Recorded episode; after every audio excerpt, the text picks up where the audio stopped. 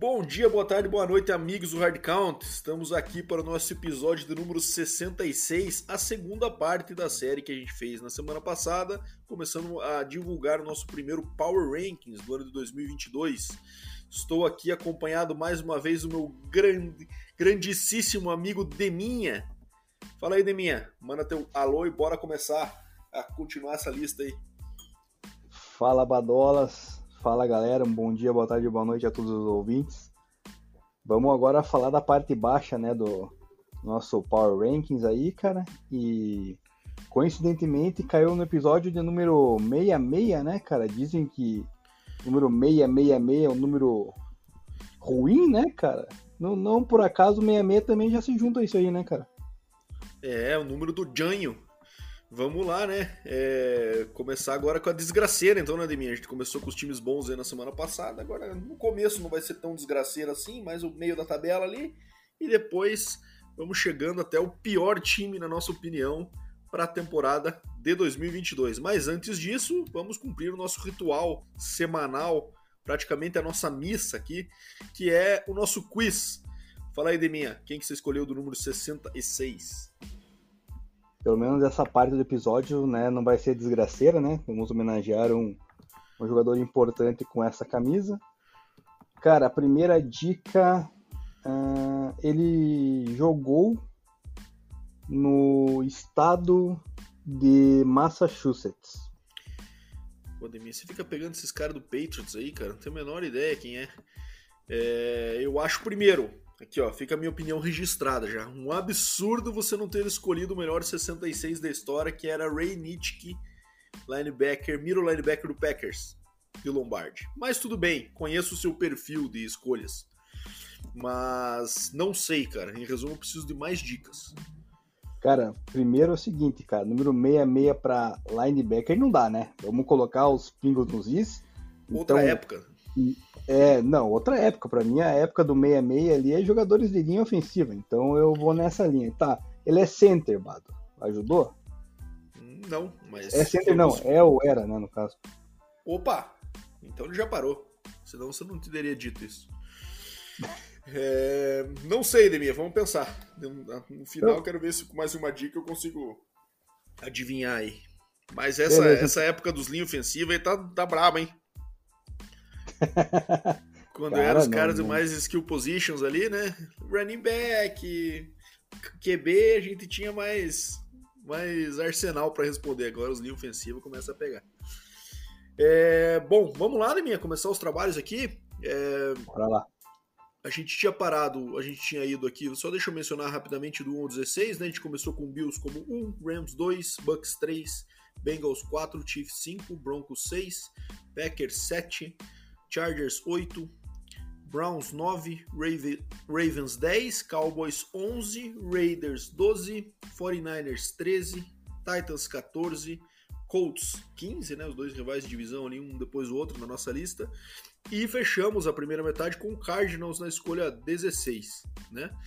É, e agora a gente começa a segunda metade ali para até a gente fechar no 32 e o time que a gente escolheu para abrir essa essa segunda metade foi o Philadelphia Eagles, um time que a gente esperava pouquíssimo no ano passado, né?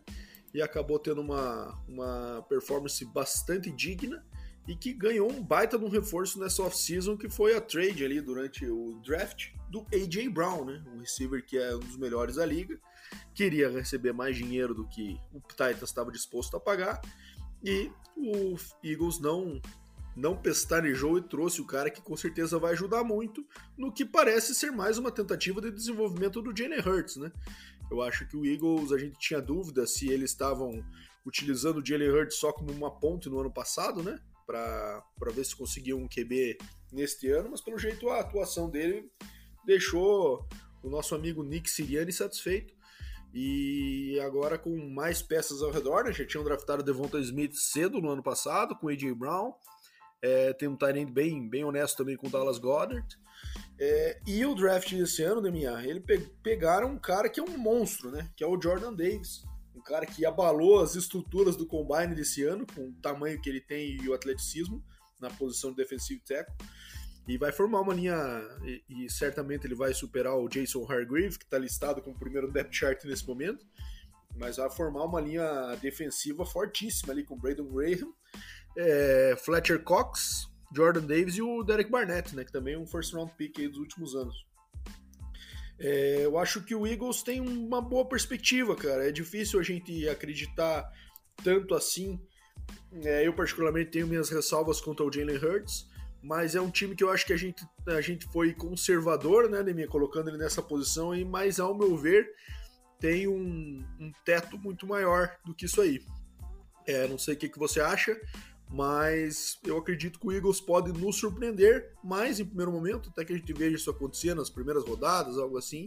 Eu acho que ficou um spot digno aí para eles. É, eu também, assim como você, Bado, tenho esse pé atrás com o Jalen Hurts. Eu acho que ele é um quarterback mediano para baixo, não consigo ver tanta confiança nele assim, né, para um jogador que foi draftado na primeira rodada, né? E apesar de agora ter um mais uma peça super importante ali para receber bolas, né, que é o caso do AJ Brown. Então, tem uma tem dois bons wide receivers ali, um Tarente também muito confiável, né? Então, ofensivamente é uma equipe que depende do, da produção do seu quarterback, né? Então, como eu acho que o quarterback é mediano para baixo, por esse fato a gente colocou lá para trás, né, na minha na minha visão. E assim, o ano passado surpreendeu, né, Bado? É, a gente não esperava, mas também teve umas vitórias ali que alguns times que deveriam supostamente vencer o Eagles acabaram meio que tropeçando. Então por isso que acabaram atingindo ali o, os playoffs. Esse ano acho que vai ser um pouco diferente. Eu acho que mesmo com a NFC sendo um pouco mais fraca do que a AFC, né? Eu acho que na própria divisão ali deles já o negócio dá uma uma encrespada. Então por esses pontos eu acredito que não vá não vá adiante assim na nossa avaliação. A defesa realmente, a linha defensiva é muito, muito forte, né? Com, com a aquisição aí do Davis ao lado do Fletcher Cox e também do Braden Graham, né? Então é uma boa, uma boa linha ofensiva, mas já a secundária, Defensivo. cara, só temos de. É isso, desculpa. E só temos na secundária de importante ali o, o Darius Slay, né? Que é um bom cornerback, mas também ele sozinho não pode dar conta de, co de cobrir o campo inteiro. Então vamos ver como é que vai ficar nessa temporada, mas eu não, não tenho expectativas altas com o Eagles, não. É, então acho que estamos um pouquinho diferente nessa, né? Você é um pouquinho mais pessimista e eu acho que ainda tem um, um, teto bom aí pela frente. Eu lembro do ano passado no Eagles, cara, que é isso aí que você falou mesmo. É, ganhou alguns jogos surpreendentes, mas também quando perdia, perdia mesmo, né? Tomavam sopapos assim de ficar sem rumo.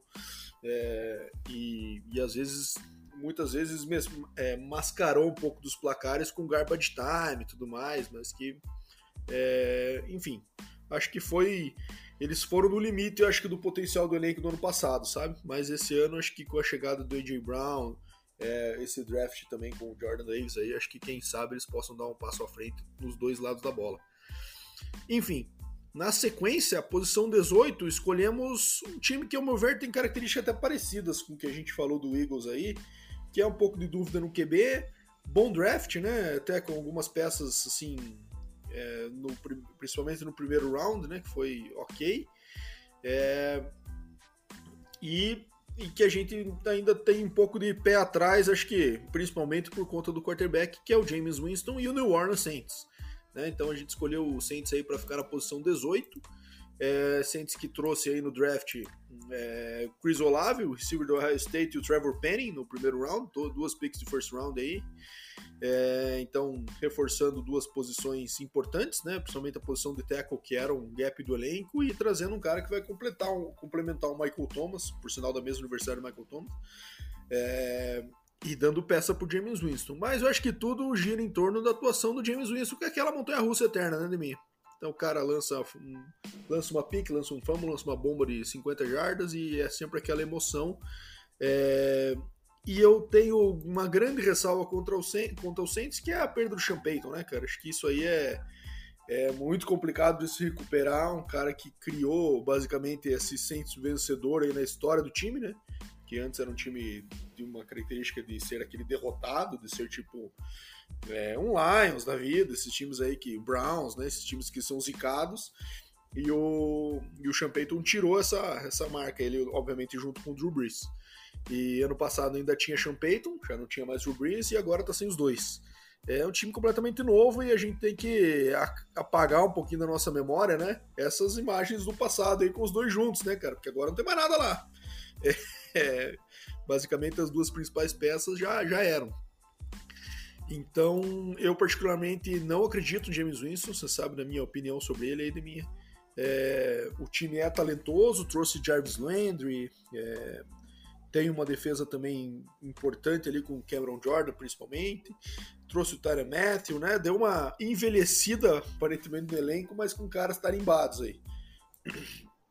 O elenco não é dos mais fracos, né, Demi? Mas eu acho que gira em torno da atuação do nosso querido James. Eu particularmente não acredito e eu acho que por isso acho que essa posição também tá tá ok ali para eles. Acho que pode ter gente que acha que tem potencial para estar tá na frente, sei lá, de um Eagles, de um Cardinals, de um Colts, mas eu particularmente acho que, que esse aí é o lugar certo. Cara, é agora a minha vez de discordar de você, né? Eu acho que eles têm um teto maior do que o do Eagles, no meu ponto de vista.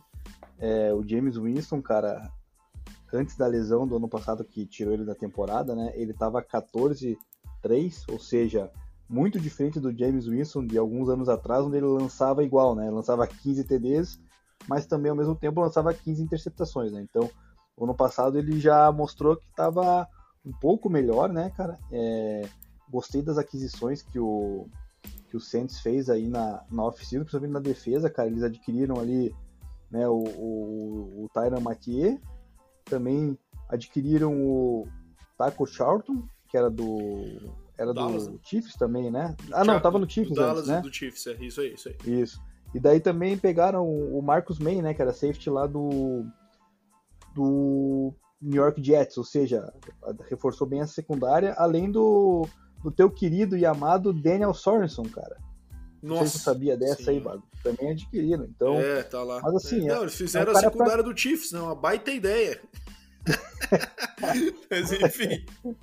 Beleza. Mas é, ofensivamente, você falou, né, do Landry, daí já tem o Michael Thomas se, se voltar, o Olave, então eu acredito que com essas peças aí, cara, o James Wilson consiga ter um pouco de, de condição de distribuir melhor o jogo aéreo ali, cara, porque o ano passado, sem o Michael Thomas, ele conseguiu fazer um 14-3, acredito que com umas peças melhores agora ele consiga produzir mais, e com a linha ofensiva também reforçando ali, que foi questão do Trevor Penny, né, que até nós citamos no draft, é, possa dar uma proteção, uma segurança maior para ele e ele desenvolver o jogo. Eu acredito que o teto do, do Saints poderia ser um pouquinho maior ali, mas essa posição 18 por enquanto está bom, cara.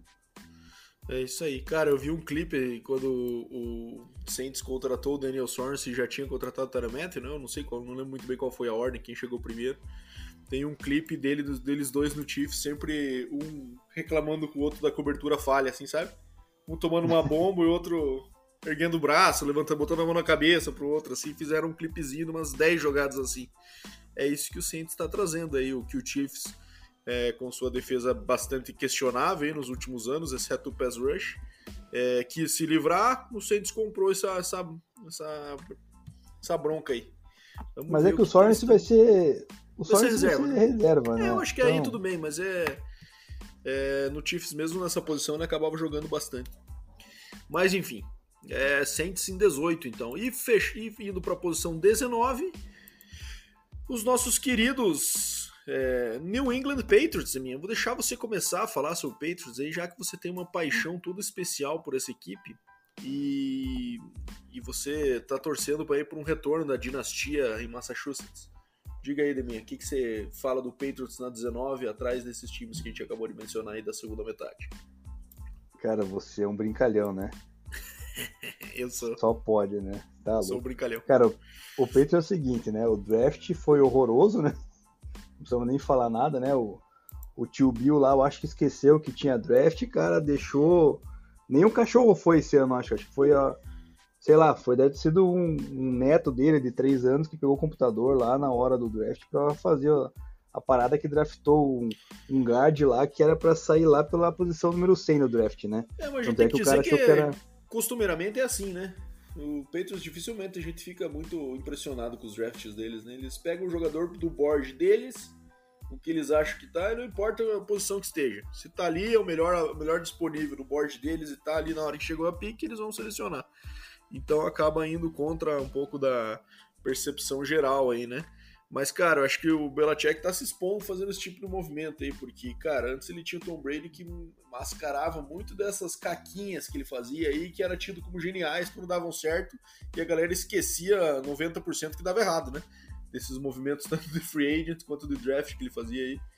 Mas agora a parada muda de figura com o nosso amigo Mac Jones no At the Helm, né, minha Exato, e o seguinte, cara, o Mac Jones foi muito bem na sua temporada de calor, né? Teve até seu valor.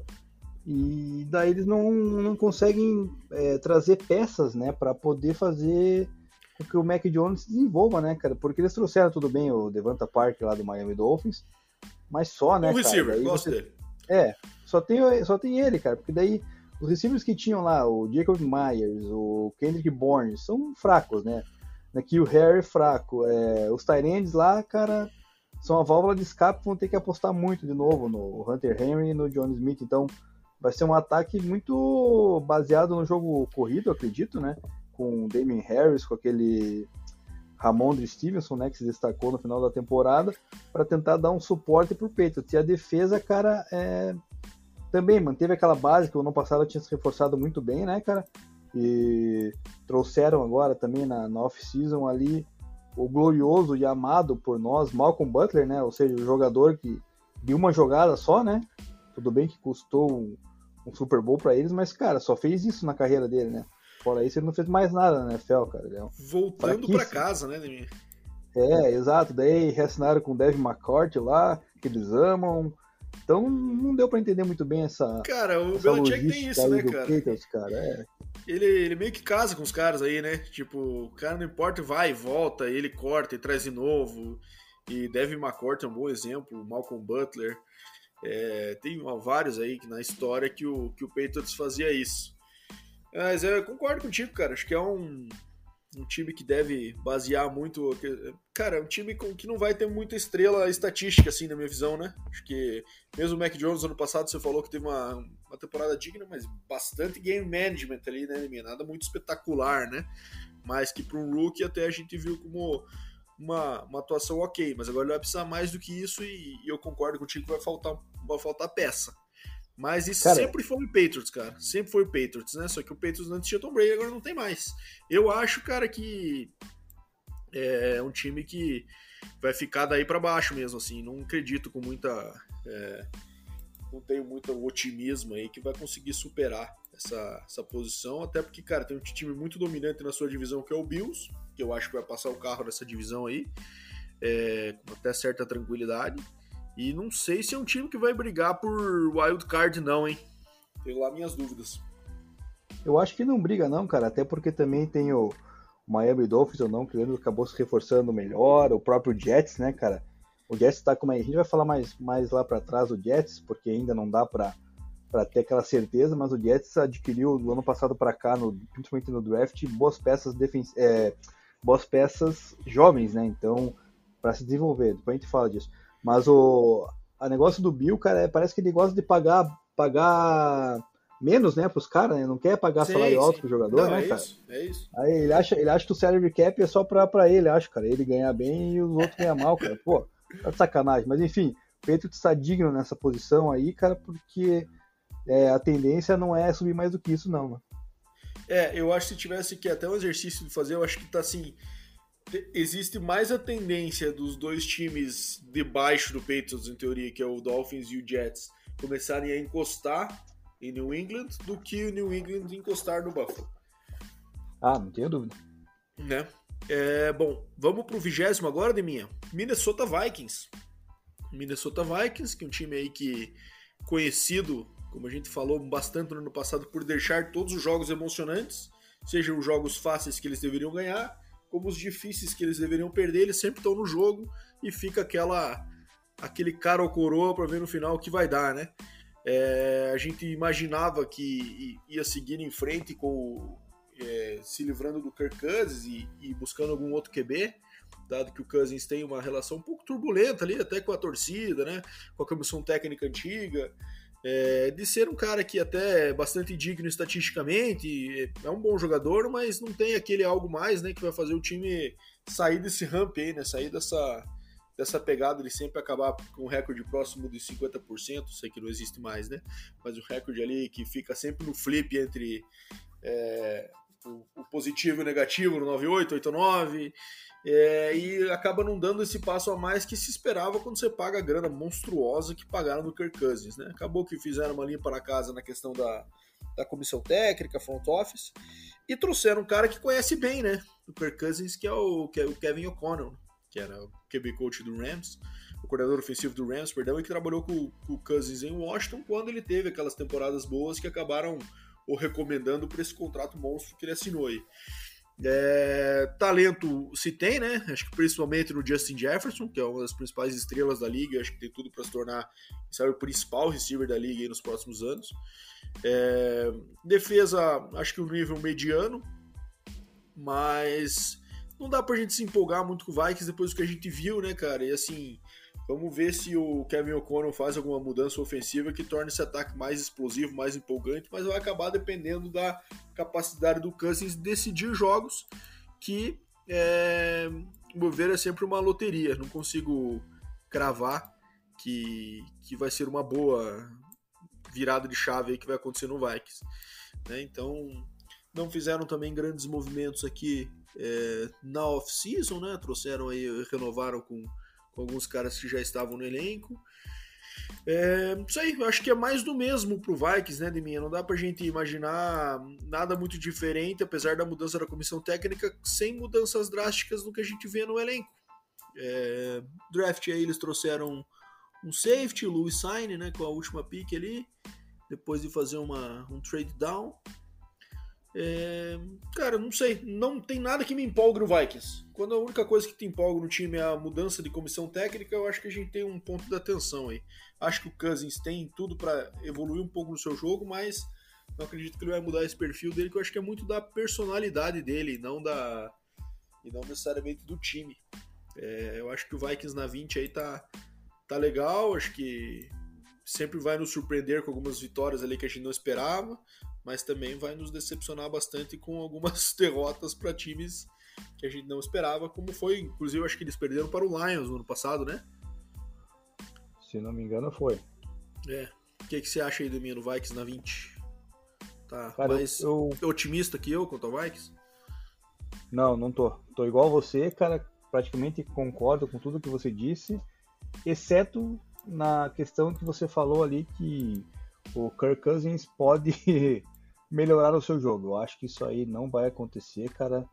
É, já estamos falando disso aí desde o ano passado. Cara, o ano passado é, a defesa que era para ajudar foi decepcionante também. Esse ano não teve grandes movimentos para reforçar nessa parte da, da equipe. E o Vikings gira em torno do, do seu ataque ali com o Dalvin Cook, com o Justin Jefferson e o Adam Thielen, né? Que são boas peças. Porém, é, não adianta você ter essas boas peças com o Kirk Cousins de quarterback, né? É, é um pouco semelhante, Bado, na minha visão aqui, esse ataque do, do Vikings, cara, com um ataque que o Broncos tinha alguns anos atrás aí sem QB, entendeu? Não adianta nada você ter umas peças ali nas skill positions e o teu quarterback ser uma porcaria, né? A gente consegue ver que o Kirk Cousins não é um cara que decide, não é aquele cara clutch. Então, é, nesse ponto fica complicado para o Vikings, né? A, a, própria divisão dele é, é tirando o Green Bay Packers, é uma divisão tranquila, que eles deveriam supostamente ter é, quatro vitórias, né? Duas em cima do Bears e duas em cima do Lions. E nem isso eles conseguem, então, para se ajudar a buscar um playoffs, algo mais. Aí quando vai para playoffs, né? Também o, o, o Kirk Cousins dá aquela pipocada, então não é o QB, cara. Acho que o Vikings teria que começar a planejar um QB novo pro próximo draft aí, para os próximos anos, porque não é o cara que vai mudar o patamar dessa equipe aí, que tem muito talento, né, com, com os caras que eu já citei. Então, é, ficou bem justo nessa posição aí número, número 20, né, Bado? O, o Vikings, cara, mas não, não tem nada que encante, não. É, eu acho que até que, querendo ou não, esse é o plano, acho que pro Cousins, né? Ele assinou uma extensão de um ano, 35 milhões aí, é, que dele fica com um contrato até 2023, mas reduz o, o, número do cap dele de 2022 em 14 milhões. Então acho que é uma conversa do tipo, ó, cara, vamos tentar mais uma vez aqui, se ajuda a gente aí também reduzindo um pouco o cap desse ano, mas imagino que se não for funcionar esse ano, vai rolar aquele cut, né? E daí vão buscar outra, outra, outro caminho na, depois dessa temporada. Eu acho que eles estão apostando muito nessa questão do Kevin O'Connor já ter trabalhado com ele, conhecê-lo e vamos ver como é que isso vai. Mas sei lá, isso é um pouco perigoso, né? É, para técnicos novos aí, que às vezes pode rolar aquele one and done, né? Tem uma temporada muito decepcionante na primeira, já os caras já varrem, como a gente já vê acontecer todo ano aí, pelo menos com um caso no NFL, um cara que um ano já vaza. Mas enfim, Vikings continua aquela famosa água divina, 8-9, 9-8, pega playoff na rabeira ou não pega playoff, enfim. É, acho que tem tudo para ser um ano mais um desse tipo aí para a equipe de Minnesota. Bom, vamos água divina, 21. Água, divi, água divina para nós curitibanos, né? Quem tiver fora de Curitiba é água de salsicha, né? Água de salsicha, bem lembrado. De minha Miami Dolphins. Miami Dolphins na posição 21. Colocamos aqui logo após o Vikings. É, fala aí, Neminha, você que, assim como no New England Patriots, é um grande fã, você também é um grande fã de Tua Tagovailoa. Então eu queria que você comentasse um pouco se Tyreek Hill, Jalen Waddle é, e todos esses ataques extremamente explosivos vai fazer com que o Tua se torne um QB de elite, será ou não? Não só sou fã, sou fã de Tua como de Ted Bridgewater, né? Essa semana o aí, louco cara, tá lá sei... também, bem lembrado. É, não sei, cara, se o, o meu amigo lá, Wagner Zug, que joga fantasy comigo em umas ligas lá, cara, torcedor do Chiefs, inclusive, teu parceiro, cara.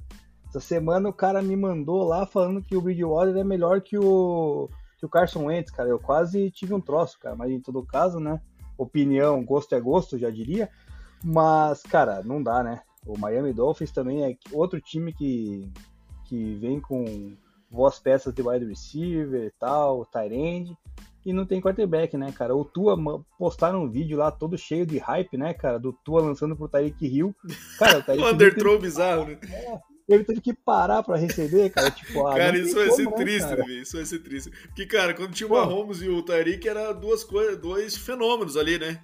Você via Sim. o cara que tinha um bata num braço e o outro que era o mais rápido possível. Tinha até aquela uma disputa entre eles ali, né? De se ele conseguia overthrow o Tyreek. E agora com o acho que a parada vai ser bem diferente. E eu achei muito bizarro, concordo contigo, o Dolphins postar isso aí. Não, foi feio, cara. Coisa, tipo, postaram como se fosse legal, né? Tipo, nossa, conexão tua, Tyreek Hill, cara. Todo mundo dando risada, né? Tipo, o cara vai lançar 30 jardas e o Tyreek Hill já tá nas 50 lá. Então, tipo, cara, é, não tem. É lamentável isso aí, cara. Eu acho que o, o, que nem eu falei, né? O Miami ele pode, ele pode vir a crescer na sua divisão ali, porque a divisão, tirando o Bills ali, os demais ali são quase tudo mesmo nivelado, né? Mas não, na minha, na minha visão, não briga pro playoffs igual foi ano passado. Até o ano passado, cara, pipocou, né? Na hora de chegar na, na parte final da, é, da temporada e garantir uma vaguinha. É, exato. É, é, isso aí é outra história também que não dá para entender, né? O é. cara tirou leite de pedra e e foi mandado embora. Não, então... na verdade a gente, a gente, a gente consegue é. entender pelo que aconteceu depois. Né? Não, lógico. Com toda a Mas polêmica então, assim, lá da, da, briga entre ele e o, e o dono. Né? Mas montaram então, né? Finalizando aqui, o, o Dolphins montou um ataque forte, né? Com, trouxeram até os running backs lá, o Sonny Michel, o próprio Chase Edmonds, né? O Raheem Mostert, ou seja, cara, montaram um, um ataque, mas, cara, o problema é o quarterback, né? Que na hora de passar a bola vai ter lá o Tariq Hill, o Jalen Waddle, o próprio Cedric Wilson, que veio do Dallas. Então, daí a bola não chega, né? Porque falta um pouco de ar no lançamento do, do menino lá e isso vai acabar comprometendo, né? A defesa é, tá ok ainda, continua, né, com, com o Zevin Howard lá, continua com, com o... como é que é o nome do, do Ed lá, cara, que eu esqueci? O Ogba, é, então, assim, tem, tem umas peças, cara, que vão dar segurança na defesa, mas ofensivamente não consigo, não consigo ver um, um time que possa explodir aí e buscar 10, 11 vitórias na temporada. É isso aí. É, a defesa realmente não tem nada muito especial. É, eu acho que eu tô curioso para ver esse ataque do Mike McDaniel também, se ele traz os conceitos aí do, do Kyle Shanahan para para Miami. Acho que tem essa possibilidade. É, aparentemente está carregando de, de running backs ali, né? O, o, a sala de running backs do, do Dolphins está bem legal, achei. Chase Edmonds, Mostert, Sonny Michel, Miles Gaskin. Certamente não vão ficar com todos esses e vão rodar bastante esses caras. Destaque para o meu amigo Eric Ezukama de Texas Tech, cara que era muito bom, hein? Esse cara é muito bom jogador, pode surpreender aí, apesar de ter dificuldade, porque tem caras bem, bem potentes acima dele aí no, no depth chart. Mas, cara, eu concordo contigo, acho que eles vão proteger o Tua, na minha visão, ao invés de tentar desenvolvê-lo como um QB que vai ser o gunslinger ali, aquele cara que vai ganhar tudo no braço. Vão fazer um jogo muito baseado no jogo corrido, com play action, com os bootlegs, tentando colocar ele em posição de, de leituras fáceis e aí ir evoluindo estatisticamente para tentar fazer com que ele vá ganhando confiança e, e avançando como esse líder do time. É, mas eu confesso que uma hora ou outra isso acaba sendo exposto na NFL, né? Cai atrás de um placar, precisa o cara voltar no braço e, e eu também concordo contigo, não acredito muito nisso. E eu acho que todo torcedor do Miami chora no banho diariamente por eles terem passado o Justin Herbert por tua no draft. Mas enfim, decisões e, e mais decisões, né?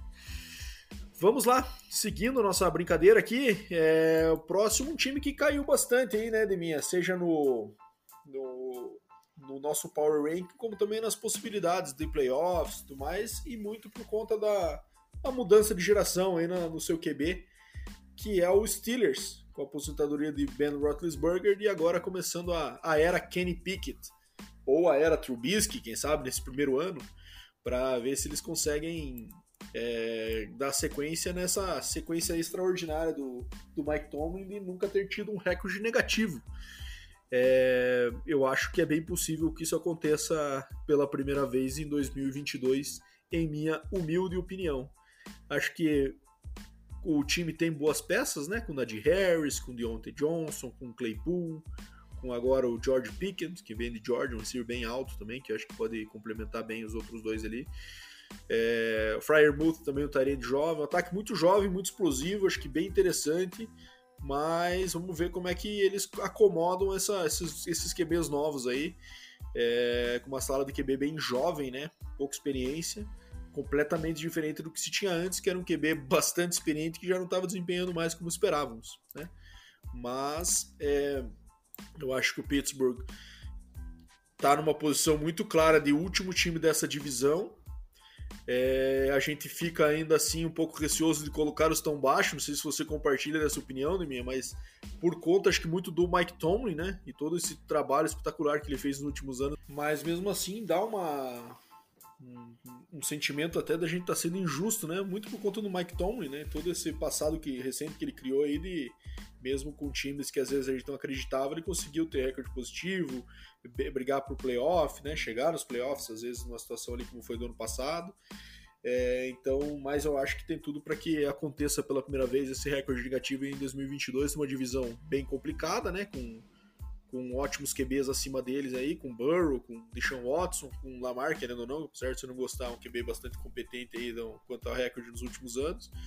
Então acho que o Steelers vai ter páreo duríssimo na divisão, acho que isso coloca eles numa posição num recorde bem complicado já.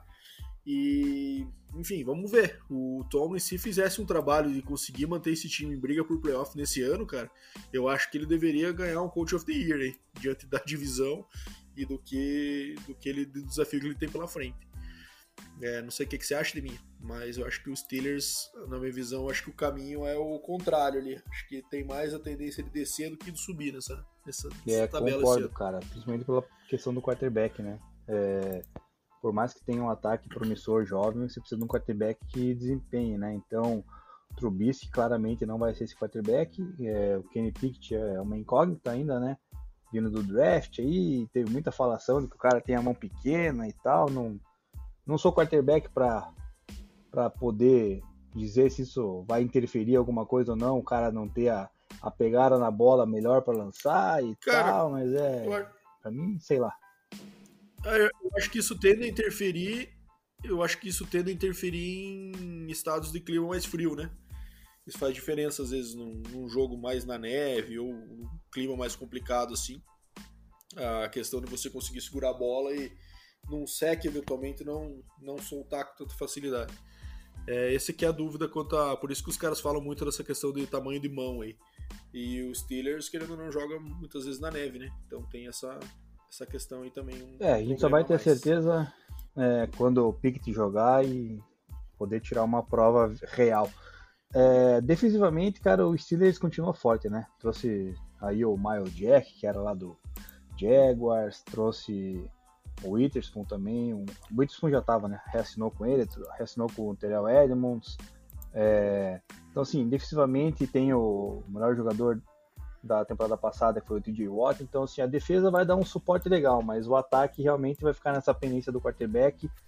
O Mike Tomlin, né, na minha opinião, já é um treinador Hall da Fama, né?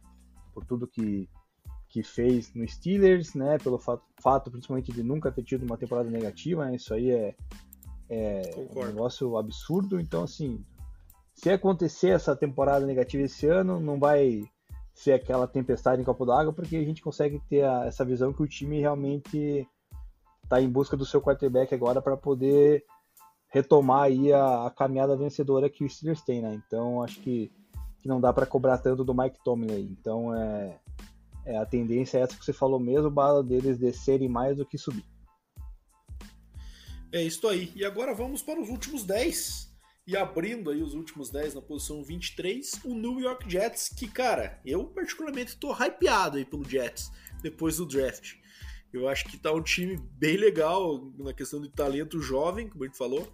Provavelmente isso não se reflita no ano 1 já. Mas, cara, trouxeram Sauce Gardner de, de cornerback, Garrett Wilson do Ohio State ali também como receiver. É, Jermaine Johnson, que é um cara que teve um slide forte no draft, mas também tava, chegou a ser cotado até top 10 no começo, acabou saindo lá na 26 para eles. É, além da, das movimentações aí também de, de off-season, né? É, alguns caras importantes para a composição do elenco, como o Tyrande CJ Uzomar, né, que estava no Bengals, que era o Tyrande 1 do Bengals ali, que agora vem também para reforçar essa posição. É, Laken Tomlinson, um bom guard também, né? É, o Jordan Whitehead, que também é um safety é, muito bom aí, que, que veio também, acho que do Bucks, se não me engano, né? Que jogava no Bucks. O Lamarcus Joyner, que também é um, é um níquel cornerback ali que também já fez bastante sucesso, principalmente no Rams na época. É, enfim, eu acho que é um time que é, tem tudo para dar esse passo a mais e começar a se tornar relevante novamente. Um técnico que a gente já falou que a gente acredita, né? É, apesar de uma temporada difícil no ano passado. É, eu acho que ainda existem muitas dúvidas, a gente, a gente acaba com essa infusão de talento aí, esquecendo um pouco do QB, né? Que o QB foi muito mal no ano passado, que é o Zach Wilson, muito mal mesmo. É uma temporada de Rook, é, beleza, tudo bem. Mas, cara, agora ele vai ter peça para brincar aí, né? É, vai ter o Corey Davis, vai ter o Garrett Wilson, é, agora o Bruce Hall também como running back, que é um cara que eu acompanhei bastante no college aí. É, é um cara bem diferenciado realmente e botando nas costas do head coach para arrumar essa defesa também e agora com essas peças novas, principalmente na secundária, né, bastante reformulada aí. É... Eu acredito no Jets da minha. Acho que dos times aí da, da AFC depois do Bills é o que mais me empolga para hoje eu parar assistir ver um jogo. É apesar de claramente estar na posição de último da divisão nesse momento, mas acho que tem tudo para surpreender. É, mas eu acho que deve acontecer isso mais pro ano 2, então acho que essa posição aí um pouquinho mais alta do que a gente via no ano passado, né? É, que a gente colocava eles lá em último, penúltimo, antepenúltimo. Eu acho que já, já deu uma evoluída, mas acho que muito mais do que isso, acho que daí é apostar demais. O que, que você me diz? Concordo, cara. Eu já tava hypado com o Jets desde o ano passado, né? Que eu já tinha esperança que o Robert Saleh ia fazer um bom trabalho. É, eu falei, né, que na minha opinião o Zach Wilson era capaz de ser até melhor que o Lawrence Taylor, né? Que foi o, a escolha número um do ano passado. Acredito que mesmo com a temporada ruim que teve é, Trevor Lawrence passado, na sua estreia. Quem que eu falei agora? Lawrence Taylor, resgatou o nosso querido linebacker do Giants é, da década de 80. É, resgatei, um, resgatei uma lenda. É, então, eu achei que ele teve a temporada melhor que a do Trevor Lawrence, por exemplo, né? É, na minha visão. E com essas peças que você citou aí, cara, é, dá para ter esperança, né? É o caso contrário do Patriots que a gente falou ali, que é o segundo da divisão hoje e tem a tendência a cair. O Jets é o último com a tendência a subir, né? Então, é, as peças que foram é, trazidas nesse draft foram fantásticas. A NFL fez um draft muito sólido, a gente até comentou isso já. Uh, ano passado já tinha adquirido né, o Zach Wilson, o, o Elijah Vera Tucker, o, o próprio running back lá, o Michael Carter, o Elijah Moore, ou seja, cara, é uma equipe jovem e muito está sendo muito bem montada no meu ponto de vista ali, cara, que pode vir a, a incomodar realmente a sua divisão, que nem você falou, a partir do ano que vem. Óbvio, muito difícil esse ano dar o um encaixe ali e surpreender. Pode acontecer, mas eu acho difícil. Então, mas já essa subida do, do nosso ranking aqui, deles que estavam lá em 31 para 23 já é um negócio que você consegue identificar que a equipe tem, tem potencial, né? Então, mais mais acho que pro, pro próximo ano buscar um playoffs do que nessa temporada. É isso aí. Bom, e seguindo na posição 24, nossos queridos, tão amados por mim, Detroit Lions. É, acho que o Lions também é, teve uma temporada bem difícil ano passado, até teve aquela discussão se ele seria o primeiro time 0-17 ali. Acabaram conseguindo é, puxar uma, uma vitóriazinha milagrosa ali em alguns momentos. Mas é um time que agora acho que começa a dar uma, uma tirada do nariz para fora da água ali, né, Deminha? Da água, né? Entre aspas, por não falar outra coisa. Mas trouxeram o Aiden Hutchinson aí no draft, também o Jameson Williams, né? Acho que dois caras que vão ser bastante importantes aí para tentar melhorar essa campanha de três vitórias que eles tiveram no passado. Só ganharam de Vikings, Arizona e Green Bay na última rodada, já que o time reserva, né? É, eu acho que o Lions também, o, esse recorde não demonstra muito o que foi a atuação do time no ano passado, né?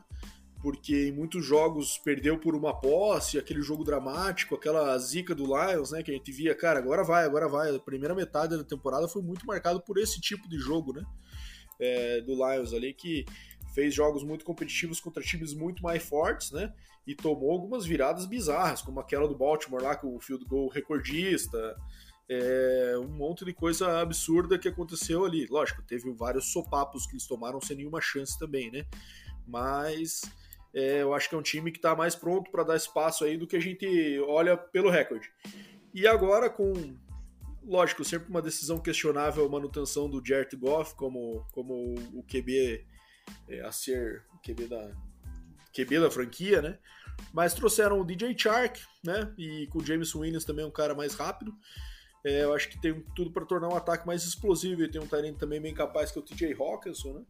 É, defesa agora certamente tem essa possibilidade de ter esse líder aí, que é o Eden Hutchinson, para mudar um pouco da, da mentalidade da franquia, né? Mas eu acho que também mais alto que isso não dá. Acho que até a gente colocou abaixo do Jets, pode gerar algumas, algumas dúvidas na galera aí. Mas eu acho que o Jets teve mais infusão de talento e eu acho que tem mais potencial do que o, do que o Lions neste momento.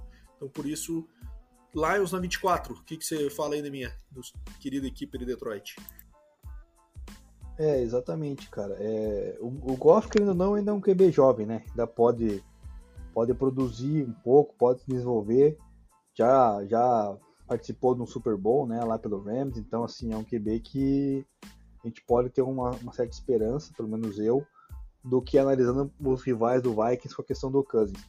É, ano passado o Vikings não tinha ninguém no ataque, né, cara, de, de, de potencial para receber passe e tal, fora o TJ Hawkinson, né, agora com essas aquisições aí do, do Shark, do, do próprio Jameson Williams, já, Williamson, Williams já dá uma, uma, uma ajudada, né, então a defesa ter uma reforçadinha com o Aiden Hudson, até, que com toda certeza vai, vai ter destaque nessa temporada de, de calor aí, não tenho a menor dúvida, pode ser até inclusive candidato a, a Hulk defensivo, já coloco aqui.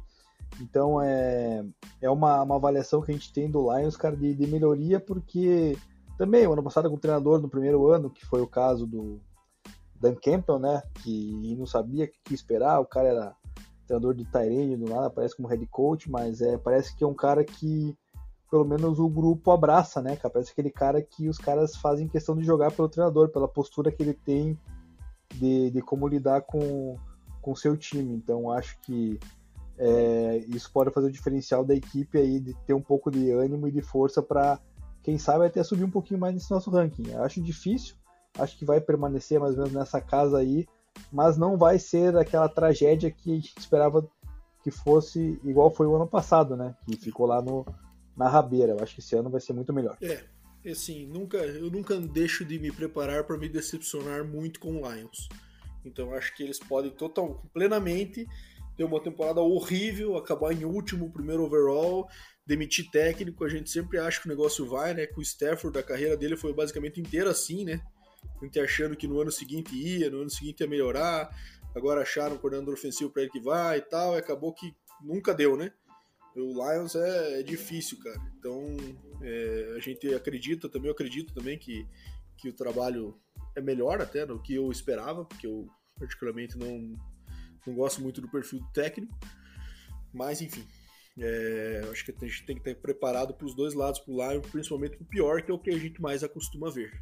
Mas enfim, vamos dar sequência. Estamos chegando na rabeira ainda minha. 25, Washington Commanders. Time aí que trouxe ninguém mais, ninguém menos do que o querido Carson Wentz numa trade aí na off-season, né? É, para ser o líder desse, desse elenco. É, também draftou um, receiver do primeiro round, que é o, que é o Dotson. É, tá com um ataque até legal, né? Um ataque bem explosivo com o Tony Gibson, McLaurin, Curtis Samuel, Jahan Dotson. É, e a defesa que é bastante forte já, né? Que a gente já fala disso há um bom tempo já, com, liderado pelo Chase Young, é, mas também com baita, baitas peças ali como Jonathan Allen, como Montez Sweat. É, enfim, acho que o Commanders, é, na minha visão, tá, tá no lugar certo, mas eu acho que tem é, capacidade de enroscar um pouquinho mais essa divisão aí, que é uma divisão, querendo ou não, bastante fraca, né? Na minha opinião, acho que o Dallas está acima, mas também quando a gente vai comparar com os times da liga, é, não é um time que a gente vê como um dos principais, né? Daí tem o Eagles, que a gente falou recentemente, que está ali no, no, meio da tabela. E o Commanders, eu acho que é difícil a gente acreditar tanto assim no Wentz, né, Deminha? Você particularmente tem as suas dúvidas com ele, né? Mas é. É, eu acho que é um time bem pragmático, um time chato da gente assistir, né? É, não é um time que a gente vai que vai ser um ataque muito explosivo, aquela coisa agradável de se ver. Essa é aquela coisa, defesa forte, gerenciamento de jogo, que é a característica do nosso amigo Ron Rivera. É, não sei se é suficiente para levar o Washington para um outro patamar. Eu acho que a tendência é ficar nessa briga aí de não ser um time horroroso e chegar um pouco mais no meio da tabela, brigar eventualmente no melhor cenário por um wild card. É, eu particularmente não acredito nisso nesse ano, tá? Tô falando só do que eu vejo para uma tendência nesse tipo de regime que eles adotaram aí. Então, diante disso, acho que a gente colocou times que têm mais potencial do que o Commanders, que eu acho que é uma esse pragmatismo me incomoda um pouquinho. É, na minha visão ainda, a gente. Essa foi uma das nossas dúvidas aí, onde colocar o Commanders, porque para mim ele estaria, estaria um pouco mais atrás, né?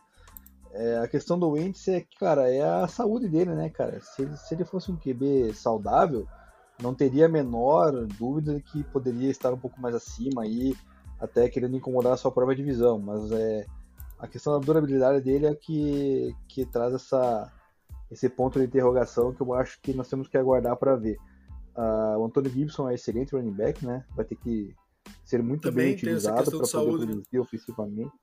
É.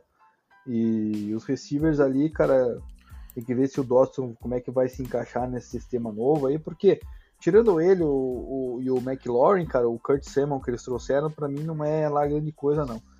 Né? E o Logan é, Thomas é, também não, não, né? se firmou. Hein? É, então, mas o ataque precisa melhorar para poder tentar equalizar um pouco o jogo da defesa que é forte. E tem que ver se esse ano o Chase Young vem para a temporada também, né? Que o ano passado desapareceu, né, cara? Então, se ele voltar é, a retornar aí ter uma, uma, defe uma, uma, uma, temporada um pouco mais digna, daí sim a, você começa a ter um pouco mais de credibilidade na defesa. Você mencionou o Ron Rivera, que né, o Ron Rivera até já levou o Panthers né, para um Super Bowl lá, com, com Cameron Newton, né, ou seja, conseguiu é. esse milagre, mas naquela época ele tinha Luck Kuechly, tinha Thomas Davis, tinha o como é que é o nome do cornerback lá, cara? O Josh, Josh Norman, né? Então era, era uma equipe muito diferente, cara, muito mais qualificada defensivamente do que essa defesa do Commanders. Então, por esse ponto, eu acho que ainda o Commanders não não vai incomodar não, vai ficar aí nessa dessa posição 25 para baixo. É, eu tenho minhas dúvidas se ó, essa defesa do Washington não é tão boa quanto aquela do Panthers lá. Acho que tem peças bem importantes, mas que você falou, o Chase Young precisa aparecer. Foi um ataque, né, cara? Ataque do Rivera aí não foi marcado por. Apesar do Cam ter tido aquela temporada MVP, você via as peças ao redor dele lá também não era nada demais, né? O cara fez um. um tirou um leite de pedra legal ali. E eu acho que é um e agora o, a gente tem uma situação contrária, tem boas peças e um QB que gera essa dúvida aí. Mas enfim, vamos ver o que, que vai dar desse Commanders. Eu particularmente não, não me empolgo muito não. E na posição 26, o Atlanta Falcons, né, Neminha?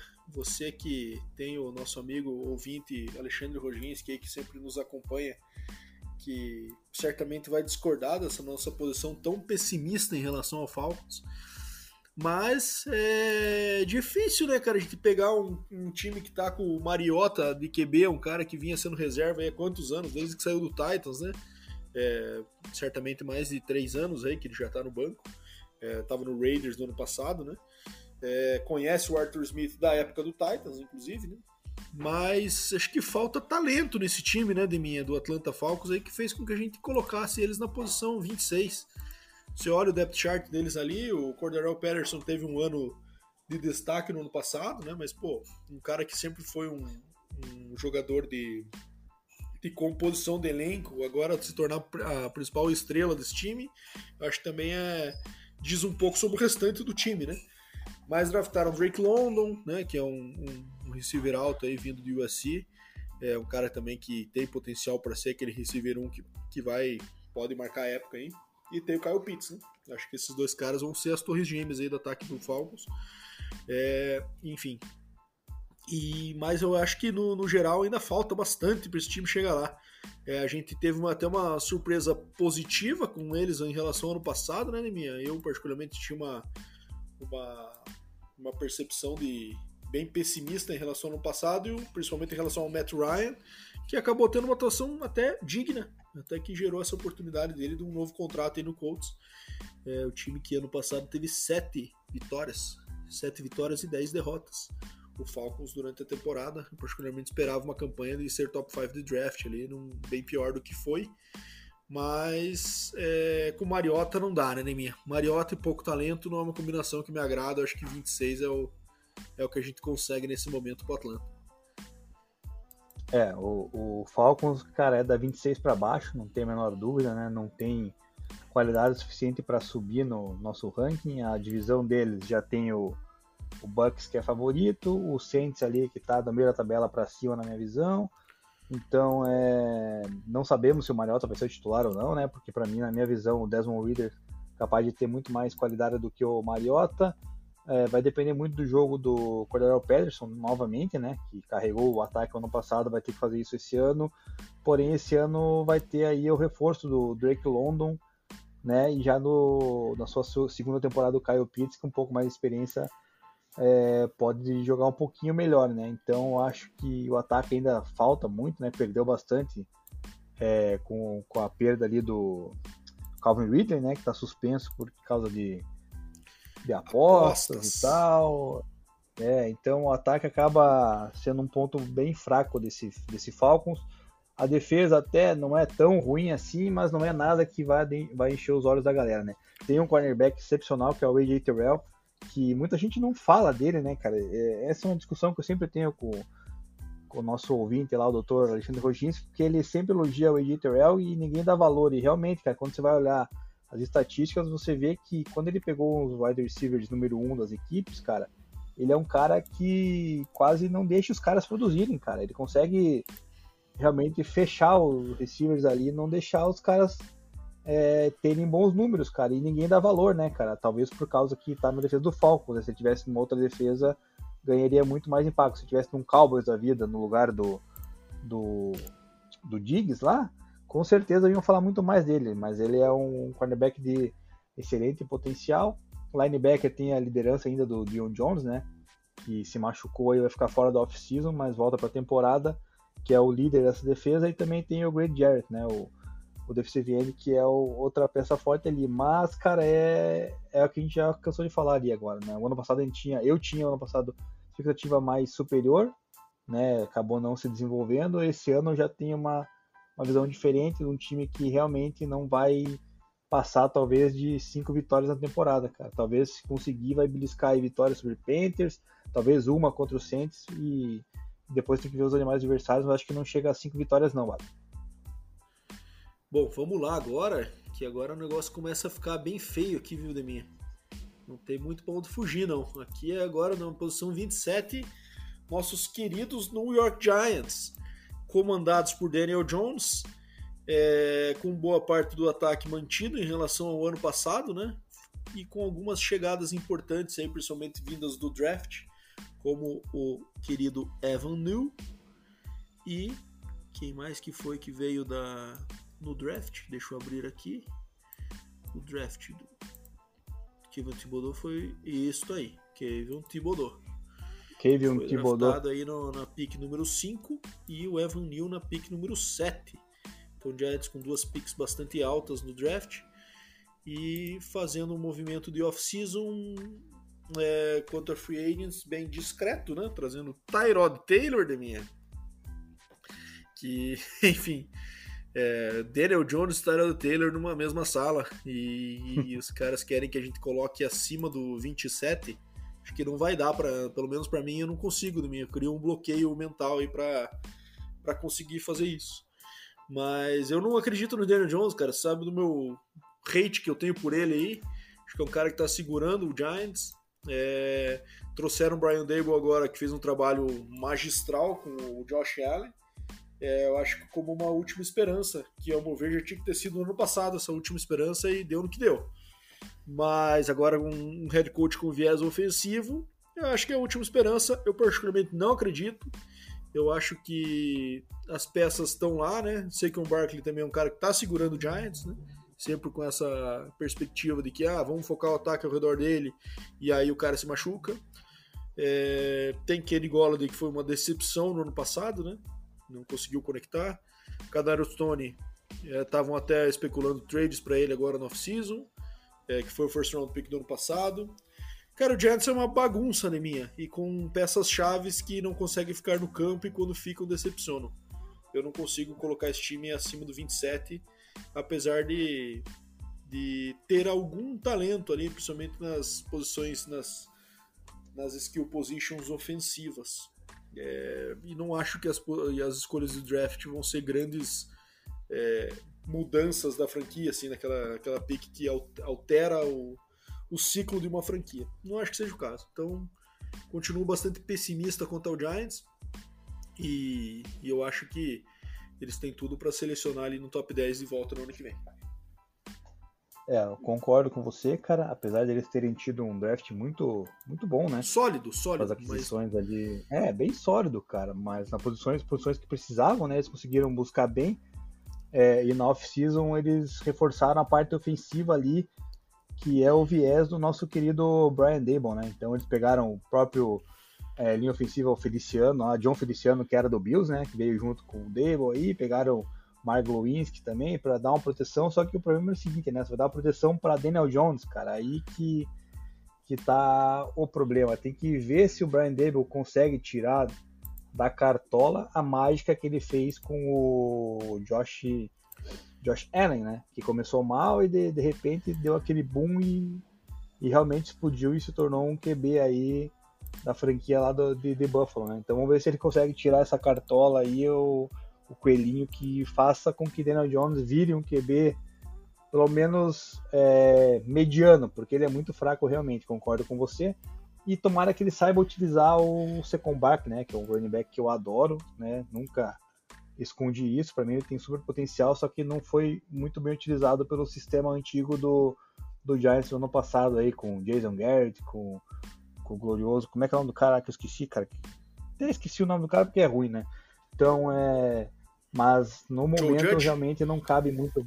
Joe Judge, isso. não cabe muito mais acima o Giants na nossa planilha e então, vai ficar na, na dessa posição para baixo aí, pelo menos nessa primeira temporada do Brian Dable, né? Então, algo é, de playoffs aí só se acontecer um milagre mesmo, cara. Mas acho bem. Ah, não. Não, sem chance. Também não acho, não. Bom, na sequência, posição 28, Chicago Bears. Também um time que tem, é, acho que tem um QB promissor, mas é, acho que falta bastante talento também no ataque, né? É, ainda perdeu o Allen Robinson pro Rams, então agora os receivers ali estão com o Darnell Mooney sendo o principal nome. É, Byron Pringle vindo do, do Chiefs aí também, um cara que é, sempre foi mais uma composição de elenco. Falta bastante talento nesse ataque do Bears, cara, e eu sinto pelo querido é, Justin Fields, que ainda agora pega um head coach de uma mentalidade defensiva. Então existe essa dúvida como que vai ser a, a qualidade dessa, dessa coordenação ofensiva para ajudar o Fields a se desenvolver e indo um pouco na contramão da tendência do, do mercado aí da NFL, né, cara? Os caras, quando tem um QB jovem, geralmente pegam um head coach de mentalidade ofensiva para segurar o cara, né? Porque a gente sabe, se pega um coordenador ofensivo e o cara tem destaque no primeiro, segundo ano, já vai embora. E você acaba perdendo e tendo que sempre estar tá reformulando.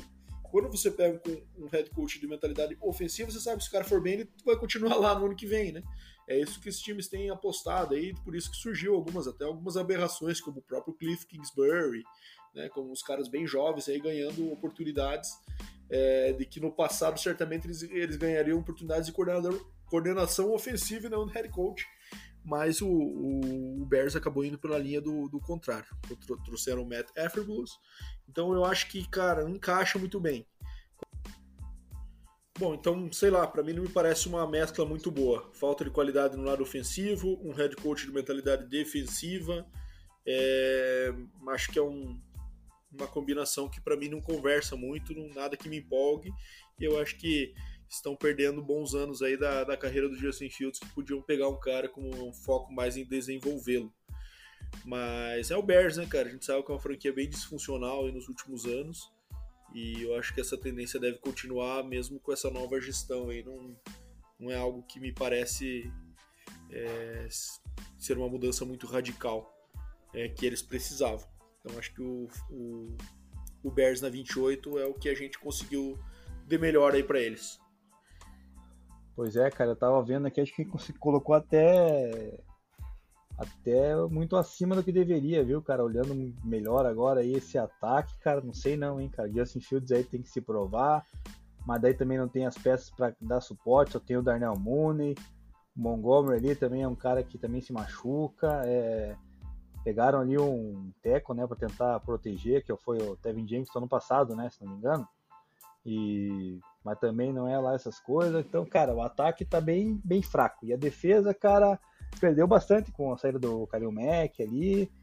Ainda tem a, o Rokan Smith e o Robert Quinn para dar um reforço ali na, na parte do, do meio do campo, mas, cara, também a secundária não é algo muito a se confiar, então é Tô achando que o melhor jogador desse time aí, cara, é o nosso glorioso kicker Cairo Santos, hein, cara.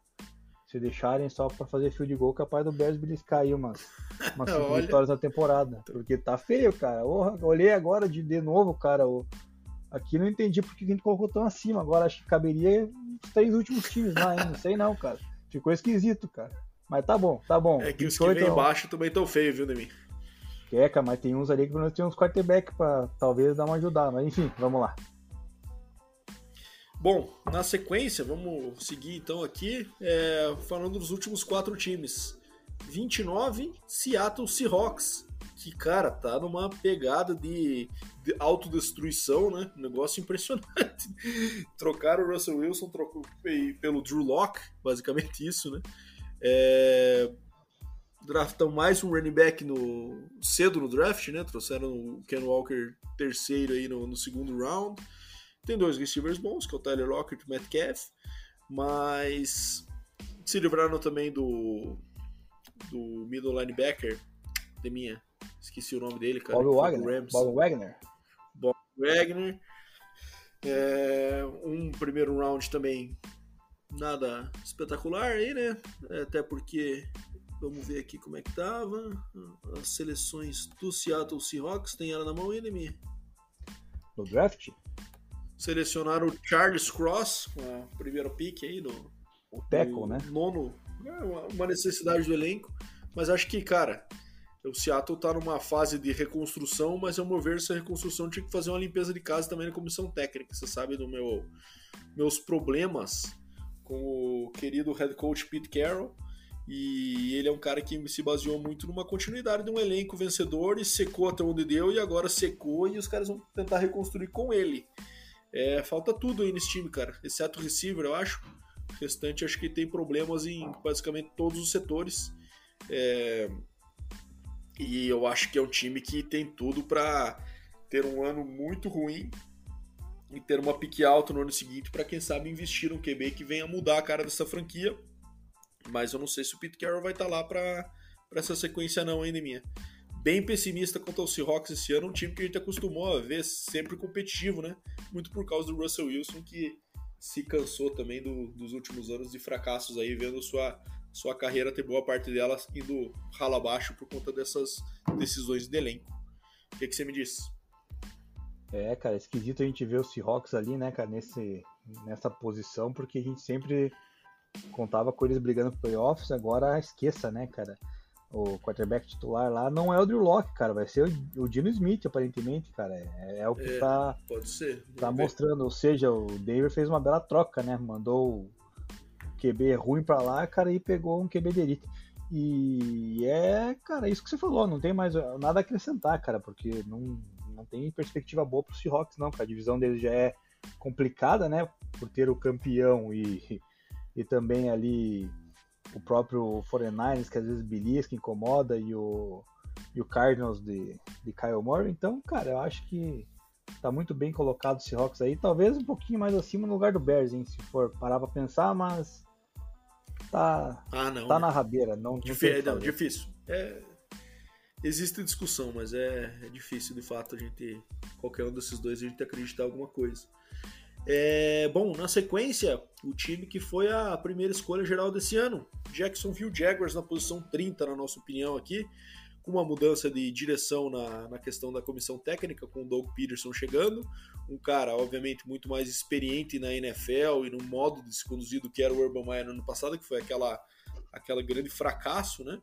E, mas o Jaguars fez uns movimentos estranhos na, na off-season, né, Neminha? Pagou uma grana absurda pro Christian Kirk, é, e trouxe alguns caras aí que são meio que first round busts, né? Como o Lacon Treadwell, que já estava lá e assinou novamente, o Evan Ingram, do Giants, que também não acabou não.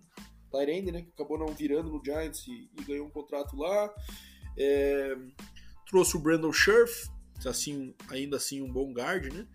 É, e, na, e no draft é, draftou o Trayvon Walker, que é aquele cara que existia bastante tem aquela dúvida entre ele e o Aiden Hutchinson, né? Ele é um cara com mais potencial que o Hutchinson, o Hutchinson é um cara mais pronto, então ele vai depender provavelmente de uma lapidação ainda. É, mas eu acho que é um time que, particularmente, eu gosto do Doug Peterson, apesar das últimas temporadas dele sem o Frank Reich no Eagles terem sido bem questionáveis. Mas acho que vai trazer um pouquinho mais de solidez, um pouquinho mais de normalidade em relação ao ambiente do NFL do que foi a tragédia do Urban Meyer no ano passado, né? É, e quem sabe consiga desenvolver essa relação com o Trevor Lawrence, é, se ele se modernizar também, né? Se ele é, deixar aquele perfil que aparentemente a gente viu no, no, Eagles no final da passagem dele, que era de impor muito o seu estilo e não o que o jogo ou o elenco pedia. É, quem sabe ele tenha aprendido essa lição, até porque dificilmente ele vai ter uma outra oportunidade de head coach caso essa venha a ser um fracasso muito grande, né? Um cara que já ganhou o Super Bowl, é, depois disso teve problemas no time, agora vai para o time para reconstrução. É, não sei. Eu acho que pode ser o last shot do Doug Peterson aí como, como head coach na NFL. É, mas eu particularmente acho que tende a ser um ano primeiro ruim, né? É, até porque é uma mudança de estilo bem, bem gritante. Mas a longo prazo, quem sabe, é, o negócio consiga virar um pouquinho para o Jaguars e começar a se tornar um time de, de pelo menos meio de tabela ali. Mas tem bastante trabalho para fazer e eu não gostei nada das movimentações do off-season. Cara, eu gostei só da parte que buscaram ali o, o Brandon Sheriff e reassinaram com o Ken Robinson, teco, para dar proteção pro Trevor Lawrence, para ver se com proteção ele consegue mostrar o potencial que ele tinha no college, né? Então tem que ver agora essa temporada vamos ter a volta aí do Travis Etienne que não jogou ano passado, né? Teve lesão, junto com o Jamie Robinson no jogo corrido. Christian Kirk é um bom receiver, cara, mas não pelo valor que pagaram. Marvin Jones também é outro receiver mais experiente, porém um pouco confiável. Eu acho que sim, ofensivamente o Jaguars tem uma equipe até um pouquinho qualificada, até mais qualificada que as duas últimas que nós citamos agora há pouco, Bears e Seahawks. Já na parte defensiva, é, com essa aquisição do Trevor Walker, tem que ver se vai causar o impacto de um first round, né? Já agora ao lado do Josh Allen, que é um, a outra ponta lá da linha defensiva do, do Jaguars, que é um grande, que é um grande fator para eles, cara, e porque no resto da defesa não só tem o Shaquille Griffin lá de cornerback de impacto, o resto é meio tá meio faltando alguém ali para voltar a ser aquela defesa ali de 2015, 16, né, na época que o time até beliscou uma uns playoffs ali, ficou algo mais. Então, mas cara, eu acho que esse time tem o que? O potencial de pelo menos ultrapassar aí o, o Commanders, Falcons, Giants, Bears e Seahawks ali na melhoria do seu ranking, mas Nada além Também disso. acho. Também acho. Também acho que é possível. E bom, vamos partir para os dois últimos agora, Deminha, que é ninguém mais nem menos que o Carolina Panthers na posição 31, Matt Rule com problemas é, para montar esse elenco, né? Para resolver a posição de quarterback, trouxe Sam Darnold é, do Jets no ano passado, depois até numa no movimento de desespero trouxe Cam Newton durante o ano. Esse ano draftou Matt Corral apenas no terceiro round. Havia-se muita discussão sobre Baker Mayfield no Panthers, acabou que isso nunca se concretizou. Aparentemente o preço que o Browns está pedindo é alto. E não sei, acho que ainda pode ser, ser que exista essa possibilidade, né, de minha, quando o negócio chegar mais perto da temporada aí, para ver se o negócio desanda. É, desenrola, aliás, não desanda, né? É, vamos ver o Christian McCaffrey agora se volta a pleno vapor aí para ver se, essa, se esse ataque, que depende muito dele, consegue desenvolver um pouco melhor. Mas, cara, difícil acreditar com o Darnold, né? É, e difícil entender os movimentos do Panthers de off-season aí, não indo buscar um QB, é, não fazendo é, movimentos que sejam mais relevantes de talento nesse, nesse roster, né? É, trouxe o Donta Foreman, Rashard Higgins, é, estendeu com o DJ Moore, aí, com um receiver também bom, mas longe de ser a, uma grande estrela. Né? Então optou por manter o que estava em casa já do que eventualmente fazer um movimento de buscar fora. Né? E sim, esquisito demais o time do Patriots, né? Uma temporada horrível no ano passado, que enfim a gente é, esperava até um pouco mais, né? É, era o último shot do Darnold ali, imaginamos como, como starter, se isso ia ter alguma perspectiva dele dar uma virada na carreira e a resposta foi muito ruim. E para esse ano eles draftaram com a pick número 6, um gap que ele já tinha no elenco do ano passado, não lembro da gente fazendo as análises do draft do ano passado, que era a linha ofensiva, até falava muito da questão do Penissal ali nessa, nessa posição, se ele chegaria até ali, eles acabaram pegando, indo numa outra direção, pegando um cornerback, né? E esse ano eles pegaram o Iken Ekwonu de North Carolina State com a pick número 6. Mas, cara, não acredito no Panthers, não acredito na sequência do Matt Rule caso essa, caso essa temporada seja um fracasso que se está se desenhando. E, enfim, eu acho que é o lugar certo para eles é estarem bem na rabeira ali mesmo. Não sei se uma posição para cima é, seria mais justo, mas pelo que a gente viu dos times que a gente falou aqui agora, é o que eu menos me empolgo, assim, menos vejo potencial de, de crescimento nesse ano e acho que só uma temporada monstruosa do McCaffrey sem contusões, é, eu acho que faria isso mudar, mas tá difícil de acreditar nisso, né? É verdade, Bado. Concordo com você, não tem nem que falar. Sam né, o ano passado foi decepcionante, a gente achou que poderia ter uma mudança de chave na carreira aí saindo do Jets, não aconteceu, acho difícil que aconteça nessa temporada também. McCaffrey aí tem esses problemas de lesões, né, apesar de ser um excelente running back, mas não vai carregar sozinho, né, cara? Ainda mais o cara que tem já é, essa tendência a se machucar, você não pode confiar que ele vai carregar o time, né? Então é bem fraco mesmo o Carolina Panthers, cara, o comando do treinador parece que também não é lá grande coisa. Tem na defesa ali agora um destaque ali do JC Horn, que foi ano passado, e também o pegaram o Corey Littleton, né, que era line, acho que é linebacker lá do, do, do, Raiders, e também o Brian Burns, que é um end. São as únicas peças de relevância nessa defesa do Panthers, não tem nada que anime, e pelo menos pior do que o, o último que a gente vai falar, não vai ser.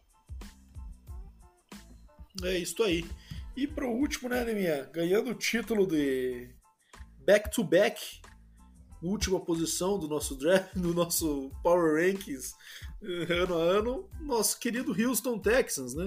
Que ano passado a gente via muito por conta da, da, da, da dúvida quanto à situação do Deshaun Watson.